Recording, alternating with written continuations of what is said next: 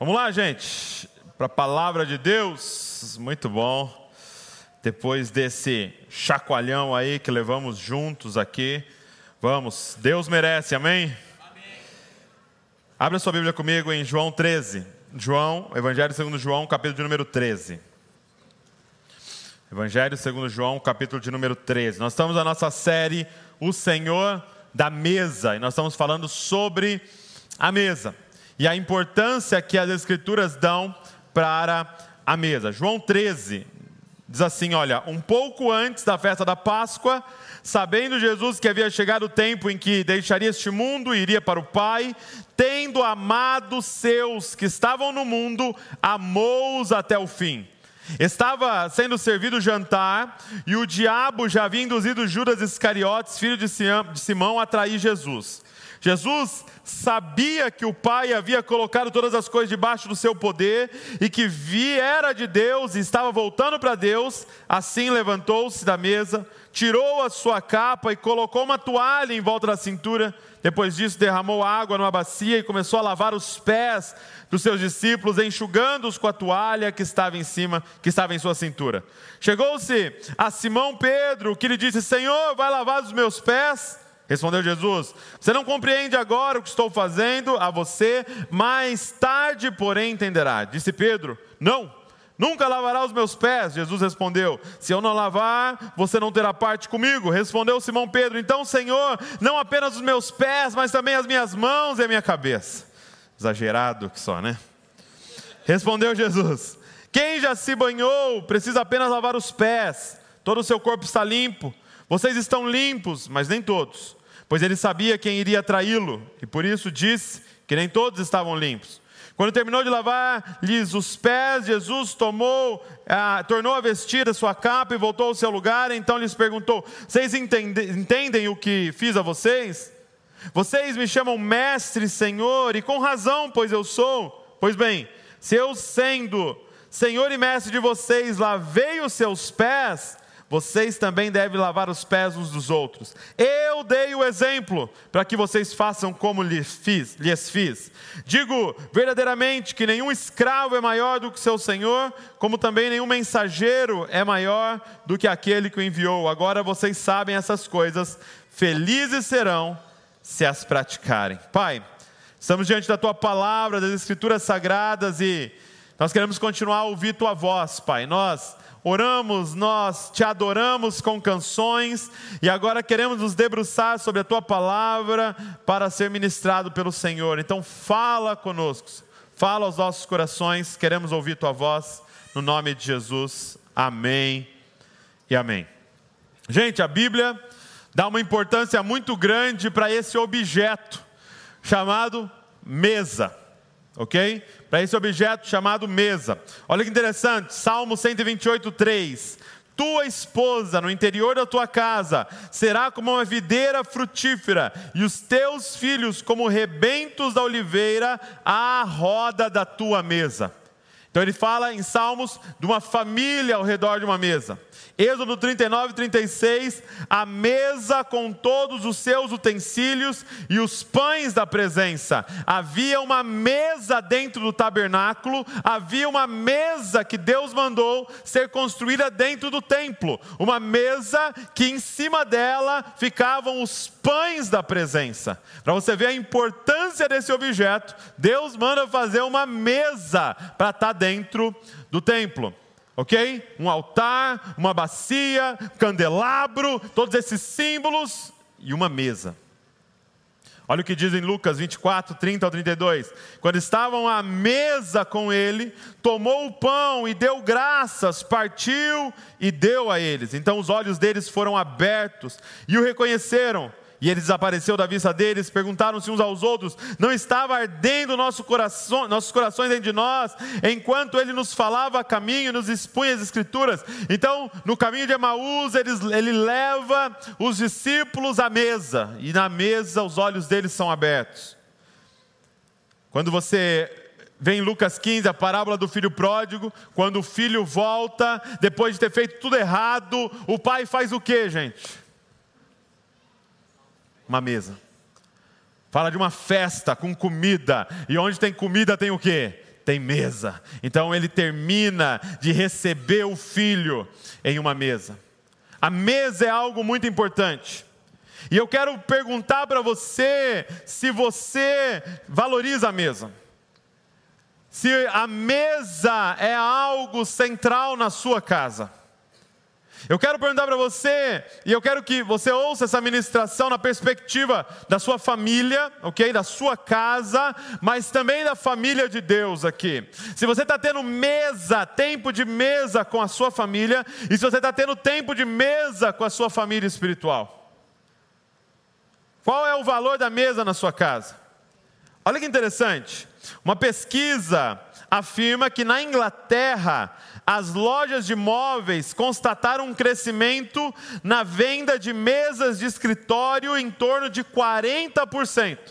Então, olha que legal. As mesas de escritório tiveram um aumento de 40% nas vendas. E diz assim: enquanto que a venda de mesas de jantar caiu 8%.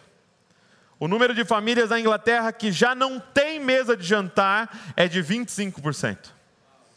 Uou. Uma casa sem uma mesa. No Brasil, aqui é uma pesquisa um pouco mais antiga, ok? Então o número vai ser até mais baixo do que realmente é. No Brasil, 40% das famílias não participam de, do jantar juntas, de refeição juntas. No Brasil, 70 70% das famílias fazem refeição com a TV ligada. Então, por isso que é uma pesquisa antiga e provavelmente esse número aumentou e o dispositivo também mudou. Já não é mais com a TV ligada, mas talvez com o seu celular ligado. Você leva o seu celular para a mesa? Você faz refeições olhando em uma tela? Pesquisas realizadas pela Universidade de Colômbia, nos Estados Unidos, apontam que crianças de várias culturas que sentavam à mesa para jantar com seus pais tiveram pouco envolvimento com drogas e bebidas em comparação com crianças cujos pais não tinham esse hábito. A mesa. Você vê a importância que a palavra dá para a mesa. Aí eu quero te fazer uma pergunta tá? Você não vai precisar responder alto, mas eu quero que você pense. O que é mais caro na sua casa? Ou o que você pagou mais caro? Na sua mesa ou na sua televisão?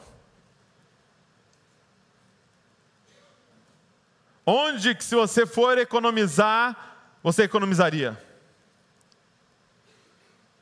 Na sua TV ou na sua mesa?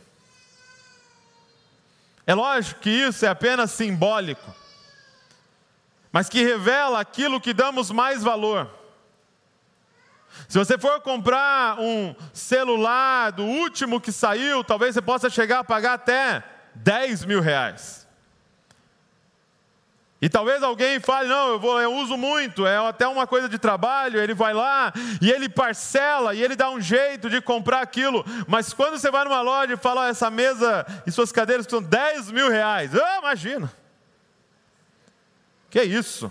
Que absurdo! A mesa é do quê? Mas isso revela o que realmente tem valor para nós. Quem está entendendo o que eu estou falando? A mesa é lugar aonde nós passamos as tradições familiares. A mesa é o lugar aonde passamos as nossas tradições familiares. E por falta de mesa, presta atenção, nós estamos perdendo as nossas tradições familiares. Os nossos filhos já não estão mais carregando as tradições da família, mas estão carregando as tradições de uma cultura. Deixa eu te falar uma coisa interessante. No, no dia depois da eleição, na segunda-feira, né, eu peguei as crianças na escola e aconteceu algo muito interessante. O Davi tem nove anos, ok? Davi tem nove anos. Ele está na quarta, no quarto ano na escola. E ele chegou em casa falando que na sala dele, todos os aluninhos, todas as meninas e as meninas da sala dele são Bolsonaro. Ok? Então Então, falando que eles é, é, são tudo Bolsonaro e tal, beleza. E a Luísa estava junto. Ela falou, pai, a Luísa tem 11, ok? Ela falou, na minha sala, todo mundo é Lula. Presta atenção. Por que, que eu estou falando isso? Porque o Davi, em nove anos, ainda está sendo influenciada, é, aquelas crianças ainda estão sendo influenciadas por seus pais. Com onze, ela já não, mais, não tem mais a tradição da família. Porque não são todos os pais da sala da Luísa que tem aquele candidato de escolha. É porque eles já não estão mais discipulando seus filhos. É o TikTok que está mandando neles. Quem está entendendo o que eu estou falando aqui? porque as tradições familiares estão se perdendo. Por exemplo, você não vê mais pessoas que se vestem de acordo com o estilo da família. Não, os adolescentes vestem tudo igual. Por quê? Porque já não é mais a cultura familiar que ele carrega, mas é a cultura de uma sociedade. A mesa. Você está sentando à mesa com a sua família. Isso era uma tradição na minha casa. Não se comia na frente da televisão. Não existia isso. Um prato de comida ali na frente da televisão. Não, não existia isso. Era na mesa. Nós vamos para a mesa, porque o lugar de comer é a mesa e é ali que nós teremos conversas importantes. Ali que as tradições são passadas. E olha os benefícios das tradições das famílias. Vou falar rapidamente sete benefícios das tradições da família. É, meu pai me passou essa ministração que eu achei muito interessante. Diz assim, ó, primeiro, as tradições nos ajudam a compreender quem nós somos. As tradições familiares nos falam de quem nós somos. Segundo, as tradições nutrem a nossa consciência coletiva, vontade social, consciência social e o senso de propósito da família. Terceiro, as tradições reforçam a conexão familiar. Quarto, as tradições proporcionam uma sensação de integração, de amparo, de compreensão. Quinto, as tradições fazem com que é, nos comprometemos uns com os outros. Isso porque todos fazemos parte de algo que é maior do que cada um de nós sozinho. Sexto, por meio das tradições, expressamos e mostramos lealdade uns para com os outros. E sétimo, através das tradições, pais e filhos renovam a energia emocional, o que constitui um elo positivo com o passado. A importância das tradições. Então eu quero olhar com você para esse texto que a gente leu, e eu quero te falar de cinco dimensões que nós enxergamos da mesa num texto como esse. Então nós estamos diante de um texto em que Jesus faz o que ele fazia com muita frequência: leva os discípulos para a mesa. Ok? Então você tem mais relatos de Jesus à mesa com os discípulos, à mesa com pecadores, à mesa com publicanos, do que Jesus num púlpito. Ele levava eles frequentemente, provavelmente diariamente, à mesa. E mais uma vez ele está à mesa com ele. E olha o que diz o verso de número 4. Verso de número 4 e 5. Levantou-se da ceia, tirou a vestimenta de cima e, pegando uma toalha, cingiu-se com ela. Em seguida, Jesus pôs água em uma bacia e começou a lavar os pés dos discípulos e a enxugá-lo com a toalha com que estava cingido. Olha a cena: Jesus com os discípulos à mesa, e aí ele se levanta ok? Lembrando que a mesa era no chão. Então eles se deitavam praticamente à mesa, ok? Eles estavam deitados à mesa. E aí Jesus então se levanta e ele tira a sua vestimenta. O que eu quero dizer para você é que a mesa, anota aí, número um, a mesa é um lugar de comunhão. A mesa é um lugar de comunhão. A mesa é um lugar de conhecer um ao outro. O que você começa a perceber é que tem muitos pais que não conhecem os seus filhos, e muitos filhos que não conhecem os seus pais, e muito marido que não conhece a sua esposa. Por quê? Porque a mesa é um lugar de conhecer um ao outro. Mas eu quero começar mostrando para você que a mesa é um lugar de conhecer, de comunhão com Deus. Eu não sei se você parou para ver, parou para reparar, mas Deus levanta daquela mesa e Deus tira a vestimenta. Deus estava se despindo diante deles, Deus estava se revelando diante deles, Deus estava dizendo: Este é quem eu sou. Eu vou mostrar para vocês, eu nessa posição mais vulnerável, é você tirar a roupa diante de alguém. Existe um nível de conhecimento mais profundo do que esse? O que eu quero dizer para você é que teologia se aprende na mesa. Uma teologia que é só de livros e de sala de aula é uma teologia de um Deus morto. Agora, teologia de verdade, o que é teologia? Conhecer, estudar Deus, é feito à mesa. Se os seus livros e a sua lousa não estão nos levando para a mesa, essa teologia não é saudável, porque teologia termina na mesa, conhecendo a Deus. Gente, as maiores lições que eu aprendi sobre Deus na minha vida foram em uma mesa. Homens como Leandro Vieira, foi tão importante na nossa caminhada. Ele pregava no púlpito aqui e era maravilhoso, mas cara, onde macetava o nosso coração era a mesa. Era na janta. A gente levava o Leandro nos acampamentos e ele pregava. E você sabe que o Leandro pregava três horas.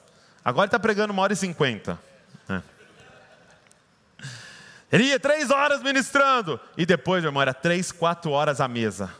Porque a mesa não é o seu sermão, a mesa é respondendo as nossas perguntas.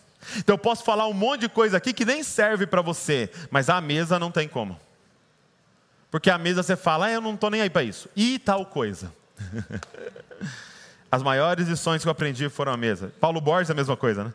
Ele vem, ministra aqui, mas quando a gente está à mesa, cara, e a mesa com meu pai, a mesa com a minha mãe, a mesa com a Val, a mesa com os líderes aqui, a mesa é onde a nossa teologia, o nosso conhecimento sobre Deus vai acontecendo. Eu li para vocês Lucas 24 os discípulos no caminho de Emaús, junto com Jesus, caminhando, e Jesus falando teologia para eles, teologia para eles, e mostrando no Antigo Testamento todos os lugares aonde havia ali uma teofania, aonde Deus apareceu ali, Jesus apareceu, e aí de repente, os olhos deles ainda estão fechados, a palestra não deu certo ainda, o livro que ele leu não deu certo ainda, mas de repente eles vão para mesa.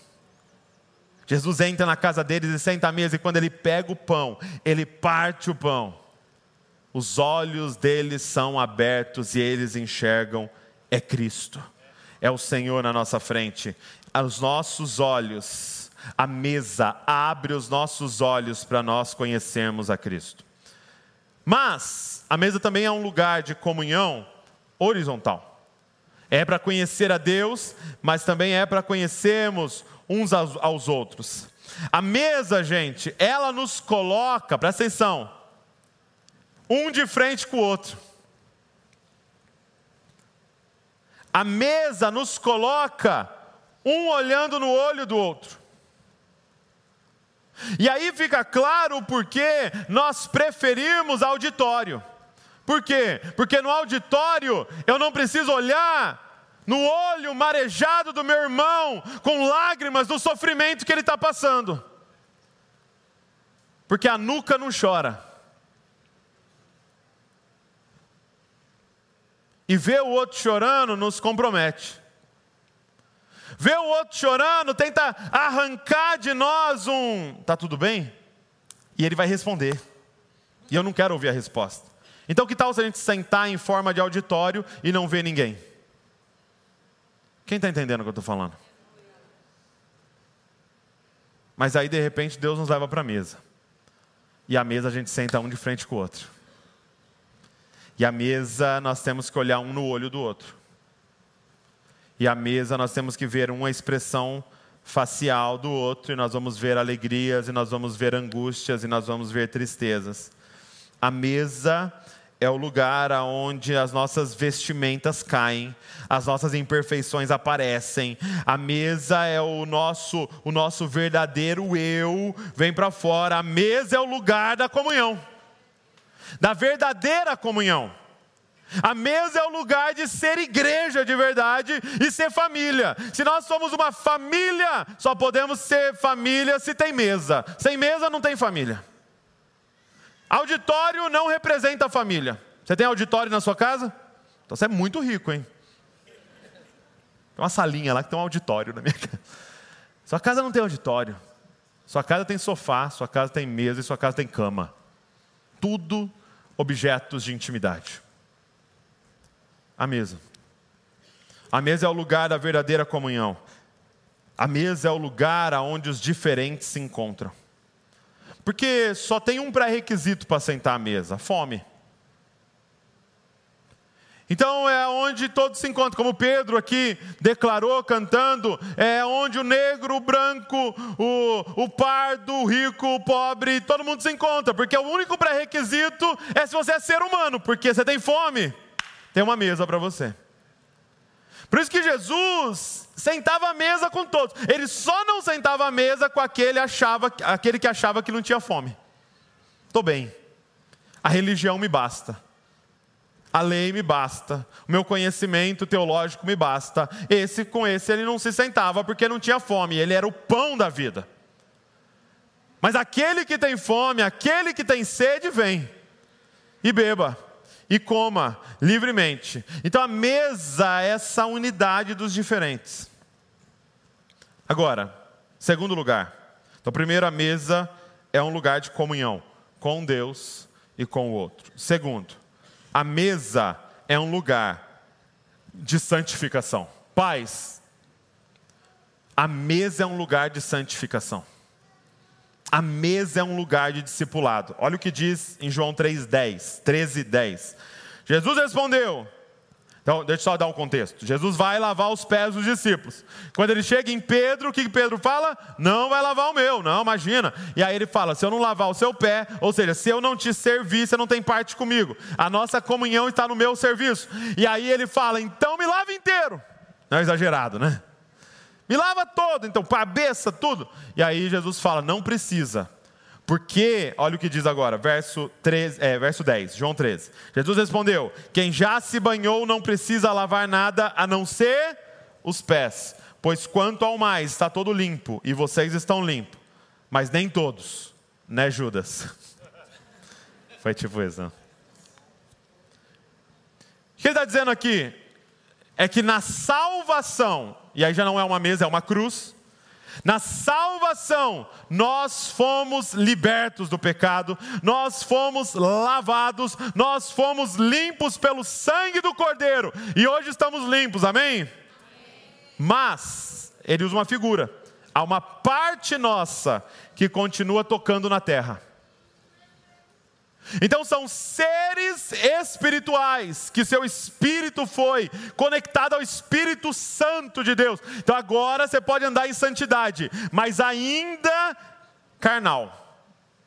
E há uma parte nossa que ainda rela na terra e na sujeira. E essa parte que ele usa de figura, os pés, ainda se suja. Então é esse processo de santificação que acontece à mesa.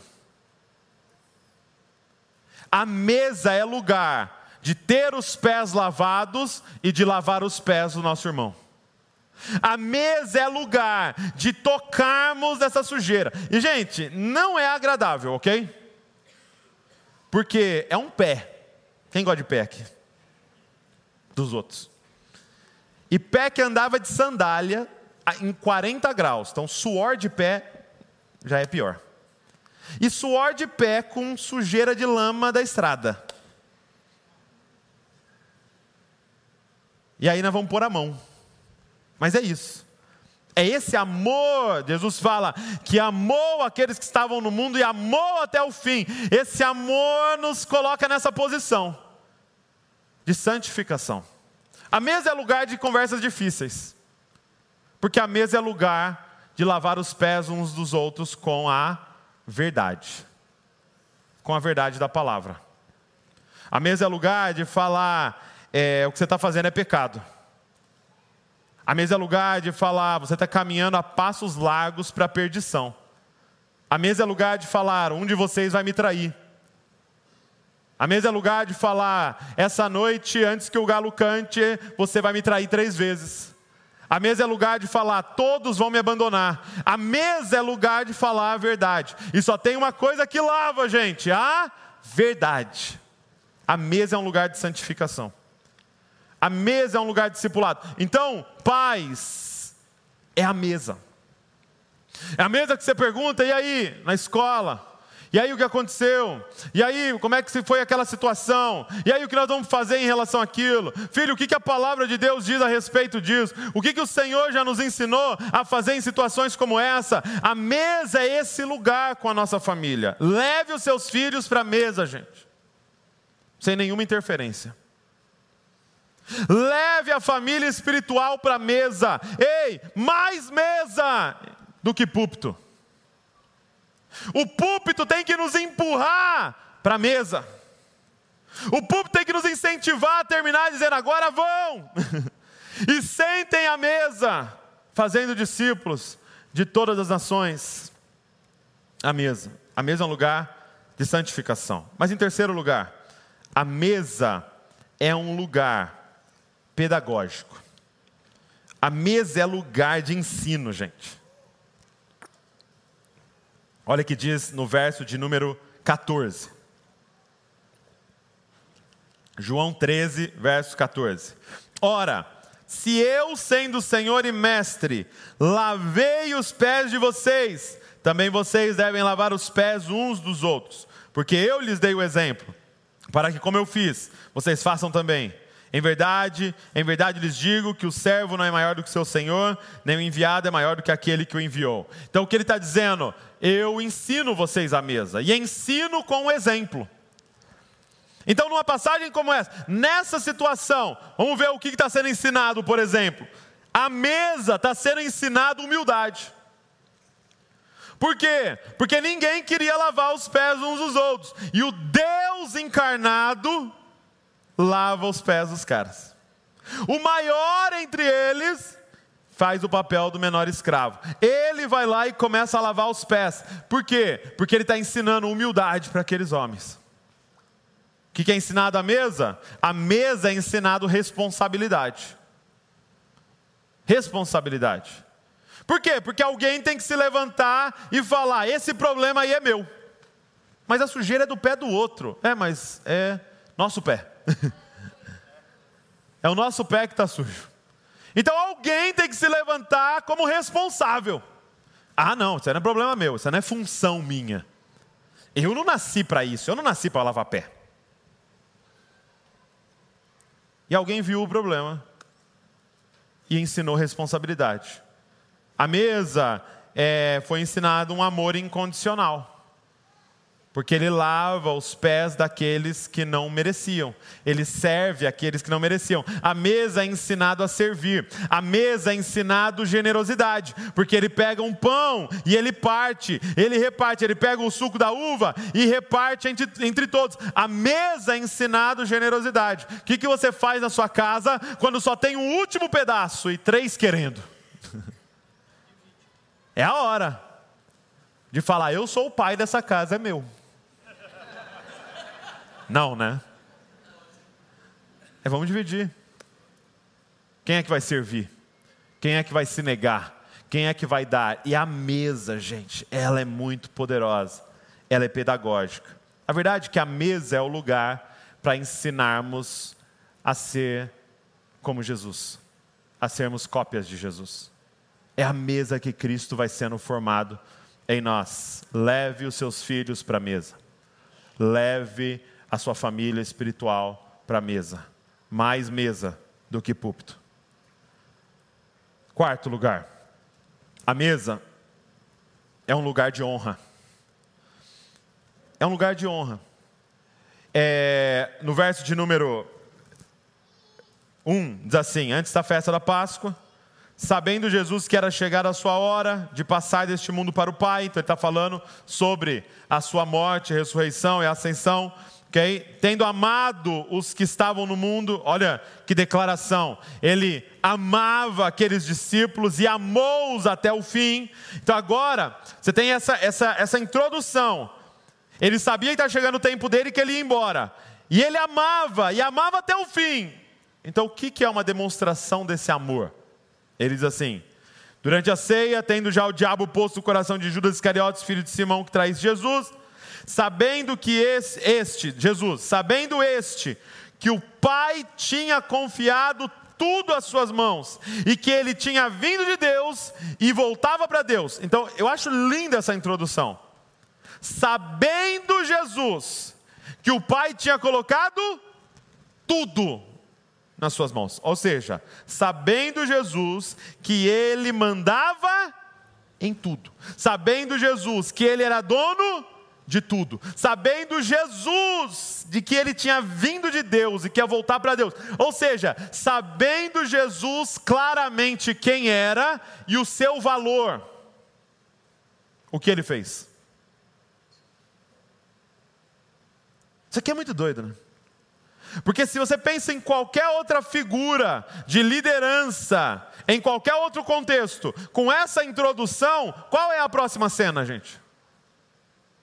Ele está numa mesa, não tem ali escravos entre eles, então era a função do menor escravo lavar os pés do pessoal. Não tem escravo entre eles. Está todo mundo awkward, todo mundo ali é, é, é, olhando estranho um para o outro, tipo. Todo mundo com o pé sujo na mesa, falta de higiene. E agora?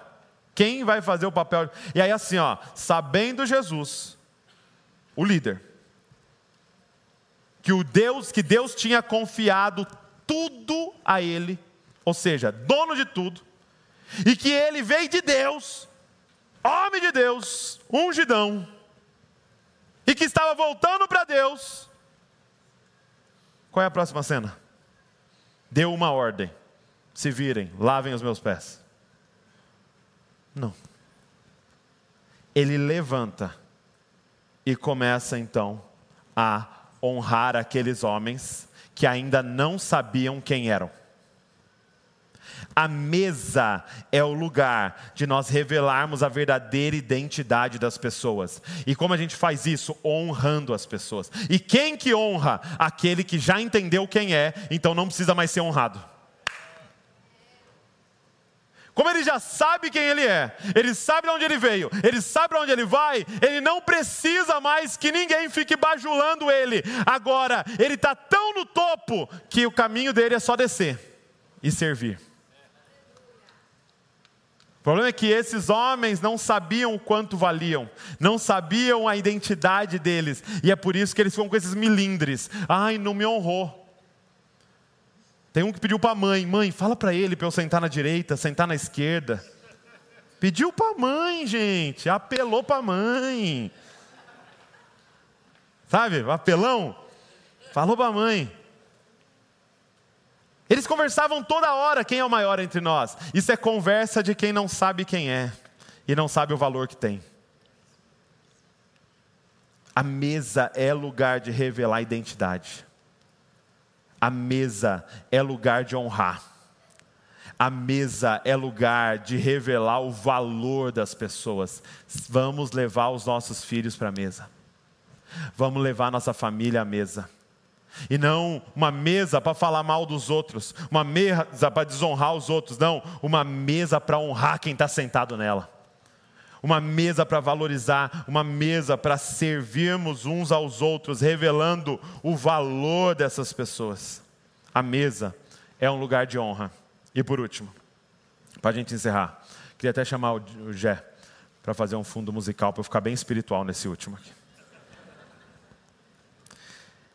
Tem um paralelo. Mateus conta essa mesma cena, ok? João está contando, Mateus conta a mesma cena. E diz assim em Mateus 26, verso número 20: Ao cair da tarde, Jesus pôs-se à mesa com os doze discípulos, e enquanto comiam, Jesus disse: Em verdade lhes digo que um de vocês vai me trair. Mateus 26, 20. Um de vocês vai me trair. Gente, isso para mim aqui é uma loucura. Porque vamos lá. Douglas, quem eu convido para a mesa? e aí vamos perguntar melhor, vamos perguntar para Jesus. Jesus, quem eu convido para a mesa? E ele convida Pedro, o inconstante, exagerado, dá umas bolas fora, umas bolas dentro. Ele convida João e Tiago. Os caras brabo, queria mandar fogo do céu para destruir Samaria. Cara fala para Jesus: Vamos, pô, quer que eu ore? Mande fogo do céu para destruir uma cidade e matar queimado todos os seus habitantes. Cara, você não entendeu nada. Que espírito você é, cara? Tomé, desconfiadão. Mateus, cobrador de impostos. Aí você vai vendo, convidando para a mesa. Mas, meu irmão, pelo menos, os caras eram ruins, mas era ruim na frente de todo mundo, sabe? Por exemplo, você falar mal de mim, mas você, você não gosta de mim, mas você chega para mim e fala, não gosto de você, beleza. Podemos até ver aí para sentar à mesa, mas o cara que faz por trás, na frente sorri, amigão, mas por trás está te apunhalando. Como é que você convida Judas para essa mesa, Jesus? Deu bobeira. Como é que ele está nessa mesa? Como é que você lava esse pé, Jesus? Você tem noção de quem é Judas? É, é só fazer um teste bem rápido e simples. Quantos aqui, hoje, se chamam Mateus. Levanta a mão assim. Ó, temos um Mateus ali, mais algum Mateus aí? Tem um Mateus aqui. Tiago, tem alguém? Tiago? Opa, Tiago. Ó, oh, Tiago ali. Pedro, tem algum Pedro aí? Cadê? Tem um Pedro lá. Pedro ali. João? Todo mundo, né? João. tem algum João aí? João? Levanta a mão assim, João. Ah, João estão vendo a Copa. João é. João ficou para ver a abertura. Agora, temos algum Judas aqui? Judas?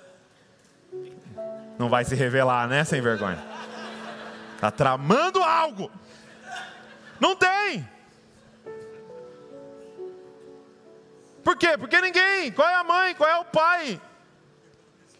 que sabe duas, duas frases da Bíblia, não vai pôr esse nome. E o que, que é maluco, gente? Jesus sabia. E chama para a mesa. Que, que revela, gente, sobre essa mesa? Que essa mesa é um lugar de graça. Mas de graça escandalosa, de um nível que eu não sei se você compreende. Entenda uma coisa, gente. Quem está patrocinando a mesa é Jesus. Então, quem decide quem vai sentar nela é Jesus. Quem não está pagando não pode escolher quem vai sentar. E muitas vezes a gente está querendo escolher quem vai sentar. Muitas vezes você está excluindo alguém da mesa, mas tem uma questão muito interessante, terrível acontecendo. Tem muita gente aqui que está se excluindo da mesa, dizendo: Eu não posso sentar. E Jesus está dizendo escandalosamente para todos que estão aqui hoje: Eu quero você à mesa. É interessante que nesse texto Jesus fala isso, né? É Mateus 26, 20. 21. Enquanto comiam, Jesus disse: Em verdade lhes digo que um de vocês vai me trair. E olha só o que acontece. Isso é bizarro. Verso 22. E eles, muito entristecidos, começaram um por um a perguntar-lhe: Por acaso seria eu, Senhor? Todos perguntaram para Jesus: Sou eu, Jesus? Por quê? Porque é uma mesa onde todos têm potencial de ser Judas não tem nenhum bom. Verdade, teve um que fez, teve um que traiu, teve um que é, foi lá e é o filho da perdição, mas você entende que havia o potencial em todos eles, a ponto de todos, até João, perguntar: por acaso sou eu, Jesus? Porque eu sei da minha inclinação carnal, e Jesus convida todos esses para a mesa. Gente, Judas traiu, mas Pedro negou e todos abandonaram. E Jesus sabia do futuro e convida todos para a mesa. O que significa é que essa mesa ela não é baseada no seu na sua capacidade de mudar, mas essa mesa ela tem como base a capacidade de Cristo de, de transformar você. Então ele está dizendo mais uma vez: venha como estás, fica tranquilo. É a mesa que vai começar a transformar a sua vida, é a nossa comunhão, é nós, você me conhecendo, que vai fazer você a minha imagem dia após dia. Ele está te convidando para a mesa hoje. Em Apocalipse, ele diz para a igreja de Laodiceia, uma igreja morna. Ele é violento, ele fala, tem vontade de vomitar você. Mas ele diz: Eis que estou à porta e bato. Se alguém abrir, presta atenção, eu cearei com ele, e ele ceará comigo. Ele está dizendo: Eu estou na sua porta batendo. Se você abrir, cara, eu vou cear com você. E eu gosto muito de um texto, uma vez que o Saulo, meu amigo Saulo Daniel, escreveu. Ele disse: a primeira parte é ele dizendo: Eu vou comer com o que você tem. Eu vou cear com você. E aí você fala, Deus, mas eu só tenho pecado, só tenho ira, só tenho angústia, só tenho morte, só tenho desilusão, só tenho. Ele diz: Eu vou sentar nessa mesa, mas depois você vai sentar na minha mesa. Então você vai cear comigo, e aí no lugar da angústia eu vou colocar alegria para você na mesa, no lugar de morte eu vou colocar vida para você na mesa, no lugar de pecado eu vou pôr santidade para você na mesa. Só tem uma coisa: abre a porta. Esse é o Deus que nós servimos, que diz aqui: tenho vontade de vomitar, e estou na sua porta batendo.